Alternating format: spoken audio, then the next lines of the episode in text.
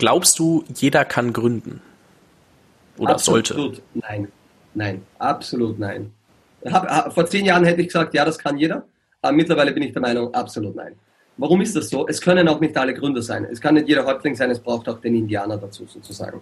Ähm, das Gründergehen haben meiner Meinung nach ganz wenige Menschen. Und wenige Menschen würde ich meinen, wahrscheinlich haben kleiner 10% das Potenzial und noch weniger dann wirklich auch, die es dann machen und tun.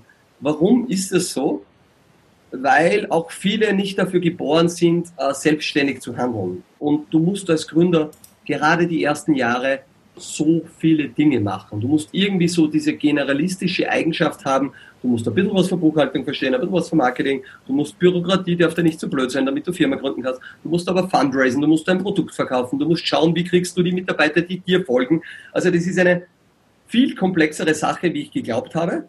Umgekehrt ist es aber auch wichtig, sich oftmals nicht zu viel Gedanken machen. Also ich habe mir keine großen Gedanken gemacht, wie wir damals gegründet haben, können wir das oder nicht? Ich habe jetzt nicht wen gefragt oder so, ah, irgendwie, hallo, glaubst du, ich kann gründen? Sondern wenn du den Willen in dir hast und du sagst, ich möchte selbstständig sein, dann soll es auch jeder probieren. Weil ich sage auch eines, auch der scheitert, ist total okay. Und hätte ich jetzt zwei Bewerber, sagen wir mal, gleich gut, ähm, aber der eine war schon Gründer und ist gescheitert und der andere nicht, ganz normale Karriere, würde ich immer den Gründer nehmen.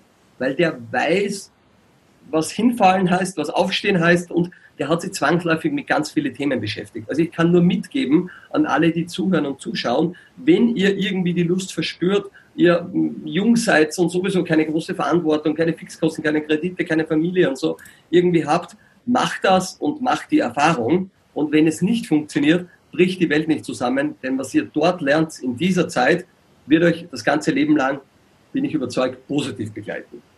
Vielen lieben Dank fürs Anhören dieser Podcast-Folge.